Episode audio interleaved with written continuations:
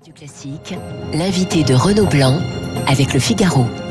Bonjour Tahar Benjenoun. Bonjour. Vous publiez Le miel et l'amertume chez Gallimard. Je rappelle que vous avez été prix Goncourt avec La Nuit Sacrée en, en 1987. Le miel et l'amertume, donc un livre qui est terriblement d'actualité, hein, puisque c'est l'histoire euh, de Samia, une jeune adolescente victime d'un prédateur sexuel et qui va mettre fin à ses jours. Forcément, euh, Tahar Benjeloun, on se dit que ce livre fait écho aux ouvrages de Sophie Chauveau, de Vanessa euh, Springora et, et de Camille Kouchner. Ben, moi, j'ai commencé à l'écrire il y a deux ans, Oui. à partir d'un fait divers que, que je connaissais bien à Tanger. Effectivement, je pensais pas du tout que l'actualité allait euh, me rejoindre à la sortie du livre. Mais en fait, euh, ces, ces choses arrivent de, plus en... Enfin, on en parle de plus en plus, mais ça arrive toujours. Oui. C'est quelque chose qui a toujours existé. Les prédateurs sexuels ont toujours existé et dans toutes les sociétés. Alors, au Maroc, euh, on n'en parlait pas beaucoup parce qu'on on considérait que ce sont surtout les étrangers qui commettent ce genre de délit. Et euh, malheureusement, euh, la société marocaine n'est pas euh, une sainte. Elle a aussi ses pervers, ses monstres. Et c'est pour ça que j'ai fait ce livre, pour que on puisse dire que au Maroc aussi, il y a des pédocriminels qui font des massacres. Et le massacre ici, c'est pas uniquement la victime, Samia, mais la famille. Oui, c'est ça. C'est que dans le, dans le livre, on voit cette famille se, se déchirer après le, le, le suicide de, de, de Se cette, jeune, de cette jeune fille, se, se détruire. C'est aussi un, un, un- un livre, j'allais dire, sur l'absence de, de, de, de dialogue. Ben, D'abord, il y a le silence. Oui. la honte, la honte qui fait que cette euh, jeune fille salie par ce, ce pédocriminel, euh, non seulement ne parle plus, mais, elle parle pas parce que il faut pas parler parce que elle, s- elle- elle n'est plus là. Elle, sent qu'elle est déjà assassinée dans son âme par par cet homme et reste son corps sali par cette par ce monstre et elle ne veut plus faire partie de la vie. Elle, elle s'en va. Alors, je le disais, hein, forcément, on pense aussi au livre de Camille Kouchner, de Vanessa Springora. Vous, vous êtes, euh, comment vous, vous ressentez cette euh, cette parole qui se libère de plus en plus? Bah, heureusement que, les, Oui. que la parole se libère. Heureusement qu'il y a des, des personnes qui ont eu le courage de parler. Bon, moi, je fais un roman. C'est la littérature, c'est une fiction, même si ça part d'un fait divers qui a réellement existé au Maroc, à Tanger. Mais en même temps, en même temps, euh, si on ne parle pas, si on ne n'implique pas la justice, comme ça c'est maintenant avec le livre de Kouchner, eh bien, euh, la société ne pourra pas avancer. Heureusement que des voix s'élèvent aujourd'hui. Encore une fois, ça a toujours existé. La société a toujours eu ces monstres. Sauf qu'aujourd'hui, il y en a marre. Il faut que les, les gens parlent. Il faut qu'il y ait le maximum d'intervention de la justice pour que ça s'arrête. Alors, cette, cette histoire se passe dans votre pays d'origine, hein, ça se passe au Maroc. Vous parlez dans ce livre aussi de la place des femmes, vous parlez de la corruption, vous parlez également de l'islamisation qui gagne du terrain. C'est- C'est un livre qui dépasse, j'allais dire, le fait divers. Bah oui, parce que le fait divers en question intervient dans une société où il y a euh, pas mal de fléaux qui font que c'est possible.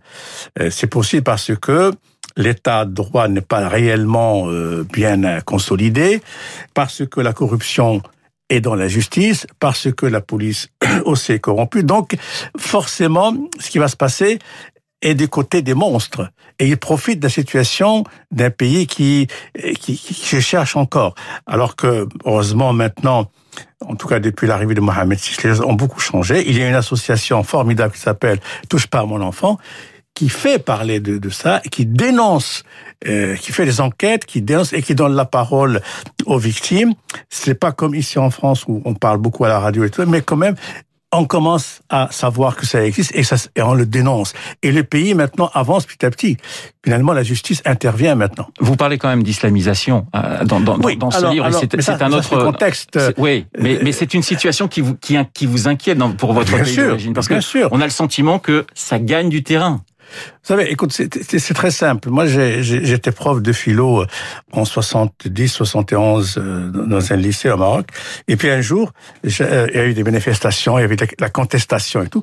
Et après un jour, j'apprends que mm, un communiqué du ministère de l'Intérieur va arabiser l'enseignement de la philosophie et le remplacer par la pensée islamique. Eh bien, quoi, 40 ans, 50 ans après, qu'est-ce qu'on a On a un pays gouverné depuis depuis une dizaine d'années par un parti islamiste des frères musulmans. Heureusement qu'il y a le roi. Le roi n'est pas du tout un islamiste. Le roi, il, il essaie, il essaie de, de, de, de, de suivre les lois démocratiques, mais les islamistes sont au pouvoir et sont des incompétents et qui tirent le Maroc vers, vers la régression. Alors cette islamisation, elle est au cœur des débats également ici en France. Il y a cette loi hein, pour combattre les séparatismes euh, pour certains. Oui, c'est une loi ridicule parce que. Alors justement, j'allais vous demander votre avis parce que pour certains, elle stigmatise les musulmans, pour d'autres, elle ne va pas assez loin. Votre avis à vous, le, sépar le séparatisme, d'abord, on se sépare quand on a été ensemble. Ouais. Or, les, les, les islamistes militants qui sont qui, qui font allégeance à Daesh n'ont jamais été avec la République française. Ils ont été toujours contre cette République. Donc pour se séparer, il faut avoir été hors. Donc c'est pas une loi de séparatisme, mais plutôt une loi de vigilance contre les ennemis des lois de la République, qu'elles soient d'ailleurs au nom de l'islam ou au nom d'une autre, théorie ou d'une autre idéologie.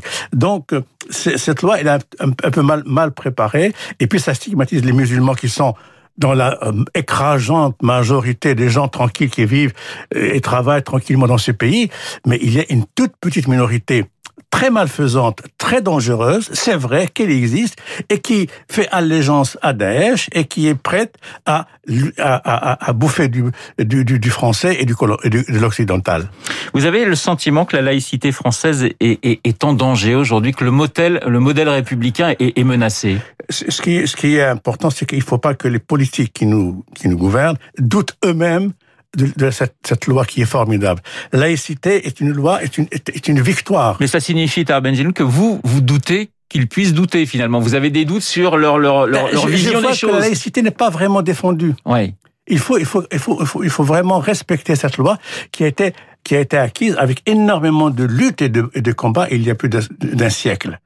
Donc il faut, il faut la maintenir parce que c'est le seul moyen qu'on puisse vivre ensemble. La loi de 1905, effectivement, a été a été une loi très difficile entre les catholiques, on va dire, et, et, les, les, républicains. ça s'est pas fait sans mal, et, on l'oublie. Et on l'oublie. Au euh, Maroc, cette laïcité est impossible parce que l'islam est partout. Bah, l'islam, c'est aussi une morale.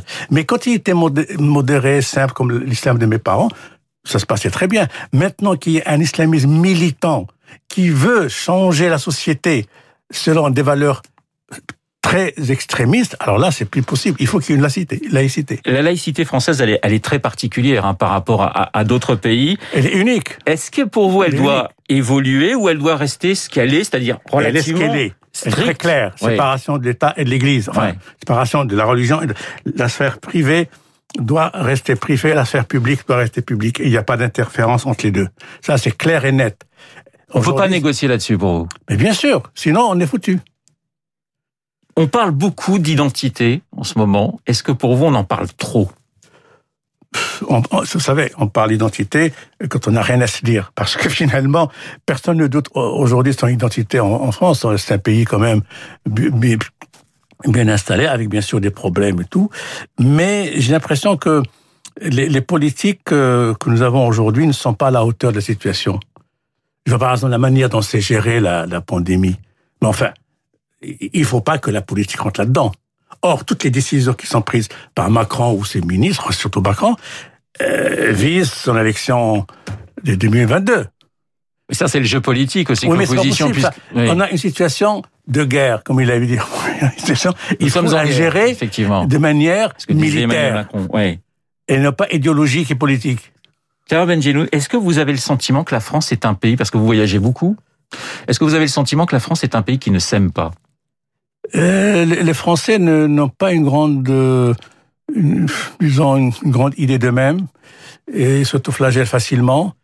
Et puis il y a, y a, aussi des choses qui malheureusement sont vues de l'extérieur. On, on, trouve quand même que, les, par exemple, la recherche n'a pas été aidée. La preuve, Sanofi arrête la recherche pour le vaccin. Pasteur, qui, qui a une réputation universelle et mondiale, est aussi une difficulté. Et ça, ce sont des, des, des choses qui, qui affaiblissent l'image et le rôle de la France dans le monde. On a perdu de notre aura en quelque sorte depuis depuis quelques années. Ben oui, ben oui. Enfin, moi, c'est pas moi qui le dis, c'est c'est c'est la presse étrangère, c'est les gens que je rencontre euh, à, à l'extérieur. Et mais en même temps, en même temps, on a une littérature qui se porte bien, on a euh, le, le, domaine culturel est quand même assez assez assez bon et, et, il y a des belles choses qui se font. Euh, mais euh, on n'a pas des hommes politiques de, de grande de grande qualité. Pour vous, ils sont pas à la hauteur. Ben, on, on, le voit comment ça se passe. Parce que euh, au lieu, par exemple, de prendre des décisions sans penser à, à sa propre carrière, mais penser au, au, bien du peuple français, il fallait confiner d'une façon stricte, comme on fait certains pays, qu'on arrête. Sinon, on va aller encore un an ou deux comme ça. On fait des petites choses. On, on confine, c'est un peu Nice. Donc peu... la territorialité, pour vous, c'est pas forcément euh, la panacée, la solution? À mon avis, la solution, c'est elle doit être drastique, une fois pour toutes. C'est comme un truc chirurgical. Bon, on arrête, bon, on confine, parce que ce, ce, virus, il va continuer à circuler avec des variants, etc. Si on ne l'arrête pas d'une manière drastique, il va continuer. Vous comprenez, vous parliez de la culture, du monde de la culture, euh, Tahar Benjenoun, à, l'instant, vous comprenez la, la colère de, de, certains artistes qui réclament l'ouverture des cinémas, l'ouverture des sûr, théâtres Bien sûr, mais enfin, écoutez, euh, dans un cinéma, il y a des cinémas il y, a, il y a 500 places, on va prendre 100 personnes, ils peuvent s'espacer, ça, on va pas attraper le Covid dans un cinéma. Je sais qu'au restaurant, on l'attrape parce que les gens parlent, évidemment, ça postillonne et ça peut arriver. Mais les, les cinémas, les théâtres, euh, évidemment, pas les grands concerts musicaux où tout le monde est debout et se colle, etc. Mais il y a des choses à faire. Et là, ils ont peur c'est la peur. Alors que finalement, il y a des pays qui ont ouvert euh, leurs musées. Les musées, par exemple. Comment voulez-vous aller si on rentre par exemple à Pompidou ou au Louvre euh, par petits groupes, eh bien, on peut tout à fait empêcher qu'il y ait la circulation du virus. Simplement, il faut, il faut, il faut respecter les, les, les, les, le masque et les gestes barrières. En cette période si particulière euh, avec cette épidémie, qu'est-ce qui vous manque le plus, Tar Benjenoun? Le contact, euh, le contact avec ceux qu'on aime, les contacts, ouais. le, le, la rencontre, le, le fait, de, la liberté de de prendre un café sur une terrasse, de, enfin, le, le, le fait de rencontrer de nouvelles personnes qu'on qu'on n'a pas l'occasion de voir. Enfin, c'est la vie. Ce qui nous manque le plus, c'est la vie, dans ce qu'il a de plus, je dirais, superficiel et en même temps essentiel. Oui, donc vous attendez avec impatience ce retour à la vie.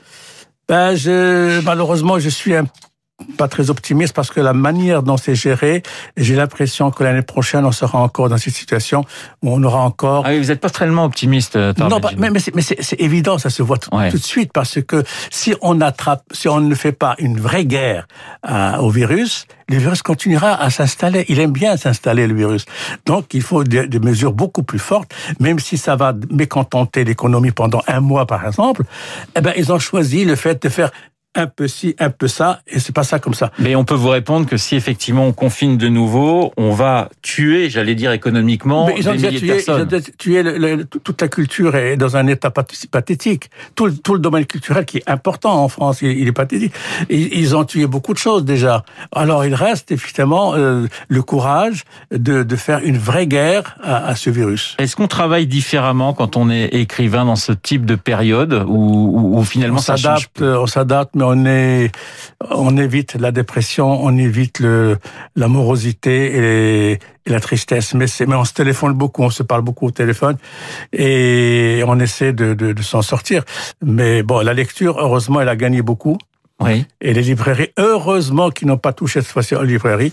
Les librairies marchent très très bien en ce moment. La preuve, c'est que les Français sont des gens qui aiment la lecture, qui aiment la culture, et il faut respecter cette, ce, ce, choix des Français. Et vous dites à Tar Benjenoud que la poésie va sauver le monde. Ça, c'est plutôt optimiste quand même. Ah oui, je, je le pense absolument. C'est la poésie, c'est l'art en général, la culture qui va sauver le monde. C'est pas l'économie, c'est pas c'est pas les politiques. Hein. C'est vraiment le choix de la littérature, le choix de la, création littéraire, de la poésie qui peut nous rendre meilleurs et nous sauver entre nous déjà.